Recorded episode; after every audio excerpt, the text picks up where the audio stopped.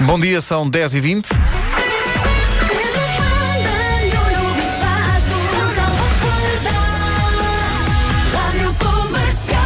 Com meia horinha de atraso, mas salvou-se. E numa oferta I, o novo pré-pago da TMN, aí está a segunda edição de hoje da Caderneta de Cromos com Nuno Marco.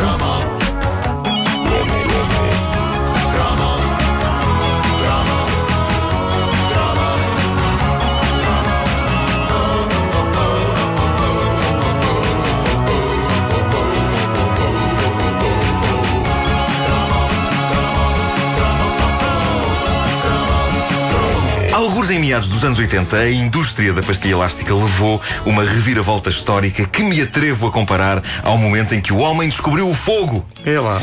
Até aí, em Portugal, reinavam as pastilhas elásticas tradicionais, repletas de corantes, mas sobretudo de açúcar, prontas para transformar os dentes da petizada num verdadeiro cemitério dental. Uh, sabem aquela cena, aquela cena do, do Rei Leão em que eles vão ao, ao cemitério dos, dos elefantes? Sim, sim, É sim, A boca de uma pessoa era isso. Era isso, A exato. boca de uma pessoa era isso. E a gente não se importava, nós não conhecíamos outra coisa. Para nós, pastilha elástica era aquilo: as possantes gorila, as rijas pirata, as pequenas mas carismáticas chicletes Adams. Tudo coisas deliciosas, tudo coisas mais carregadas de açúcar do que um álbum duplo de músicas de amor tocadas ao piano por Richard Lederman com a orquestração de James Last. Isso é muito. Olha que isso é muito. É muito açúcar.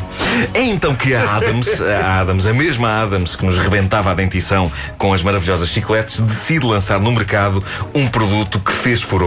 As primeiras pastilhas elásticas que lavavam os dentes. Eu acho frente, pá. nenhum filho dos anos 80 esquece a histórica temporada em que surgiu no mercado a pastilha Dentine. Que maravilha, pá. De canela, de canela. É que só o nome, o nome era maravilhoso.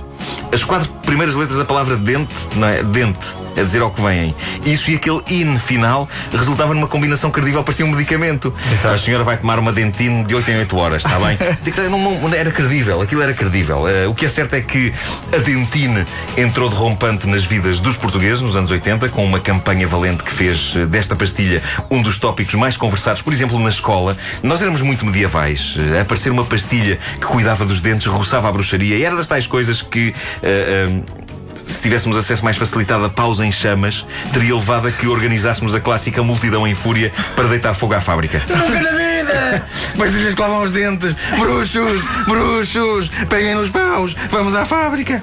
Bom, Isso era malta de e- e 15 anos que faríamos estava na isso- mudança da voz. Sim, claro, sim, claro, sim. claro que sim. E e faríamos isso ainda antes sequer de provarmos a pastilha. A sorte é uma pessoa nem sempre ter paus em chamas à mão.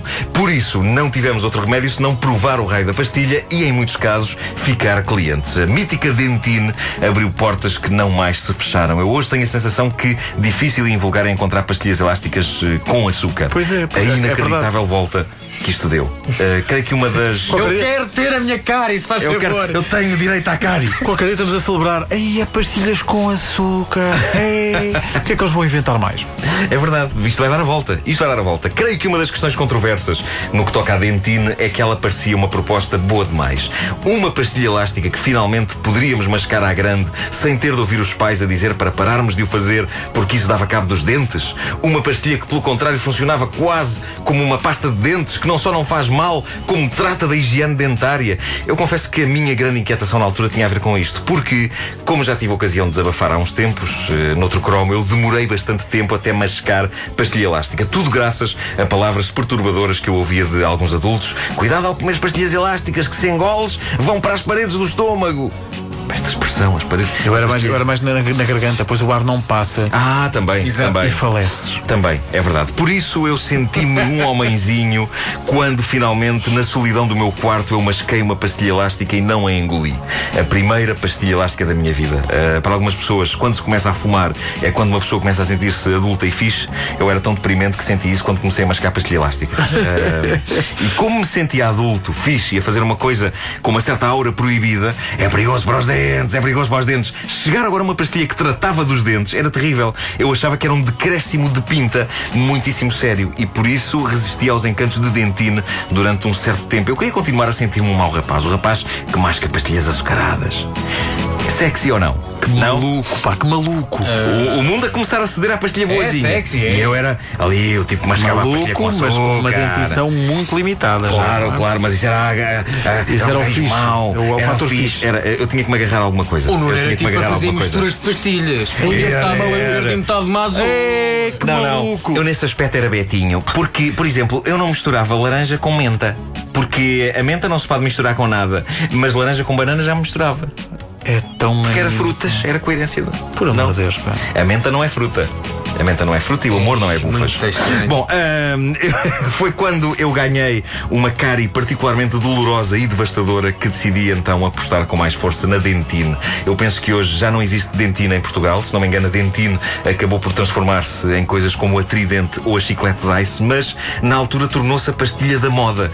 A pastilha açucarada passou a ficar demodé e não tardaria para que, quase por definição, quem diria, a tradicional pastilha elástica rebenta cremalheira se transformasse num produto inofensivo e cujo único senão é. Eu não sei se vocês costumam ler as letrinhas pequenas das embalagens das pastilhas. Não, o que é que diz? É o facto de ter uma fonte de fenilanina. Não, não, lá- não, não, não, Não não, é? não. É? Fenilananina. Fenilananina nananina. Ah, está lá escrito: ah, o consumo excessivo pode ter um efeito laxante. Não- já nunca leram isto? Está lá. Sim, claro. Não, mas claramente devia ter lido. Ah, é, é um bocado deprimente, mas é um preço a pagar para ter uma dentição impecável. É tipo, querida, gostas dos meus dentes? São brancos, não são? Então deixa-me só ir ali à casa de banho e já continuamos a conversar. Na era gloriosa da dentina, a grande inovação, para além da história da pastilha cuidar da higiene dentária, foi de facto o sabor a canela, de que falavas há pouco. Sim, hoje, hoje é banal, há imensas pastilhas com sabor a canela, mas nos anos 80, quando a Dentine fez a sua entrada em cena, a canela em Portugal era basicamente aquilo que se punha em cima do arroz doce e dos pastéis de nata. Exato. E uma pastilha que lavava os dentes e que ainda por cima sabia a canela, pá, era uma revolução. Aquilo foi o 25 de Abril da chewing gum. Foi por pouco que não houve comunicados pela rádio a pedir às pessoas para se manterem nas suas casas com a máxima calma, porque uma pastilha com estas características era coisa para de certo levar a motins. Ou estarei a exagerar. É uma pastilha, homem.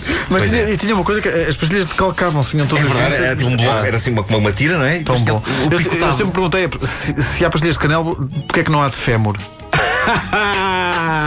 Ele estava a pensar nisto. Ele estava a matutar. Desde é? o início do Desde cromo. o início do cromo que ele estava a pensar nisto. taca. Isto é o cérebro do Pedro Ribeiro. Obrigado. Faz este som. Taca, taca, taca. Ah, a verdade é que o sabor a canela também pegou, não com este vosso amigo, devo dizer-vos. Não? Chamem- não. Não gostas? Chamem-me retrógrado, É, eu já vos pá. disse. Passados todos estes anos, eu És ainda. retrógrado. Eu, eu, eu, eu considero que há algo de não natural numa pastilha elástica que sabe a arroz doce e que ainda por cima pica na boca. Eu sou claramente um conservador no que toca ao sabor das pastilhas. No que toca a pastilhas, sou um facho. A pastilha quer-se com sabor a menta. é o mar. A pastilha é uma arma e eu não sabia. Bom, eh, a pastilha quer-se com sabor a menta ou a frutas. O sabor a canela abre um precedente sinistro. Eu vivo no terror de que um dia destes apareça por aí uma mentos caril ou uma tridente noz moscada. Para mim, não. Obrigado e bom dia.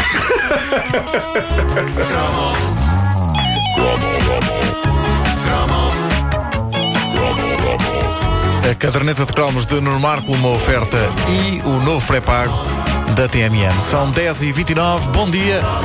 Está com a rádio comercial, fica a seguir com a Rihanna e o Eminem. Uma pista. Um deles vai zangar-se a meio da música.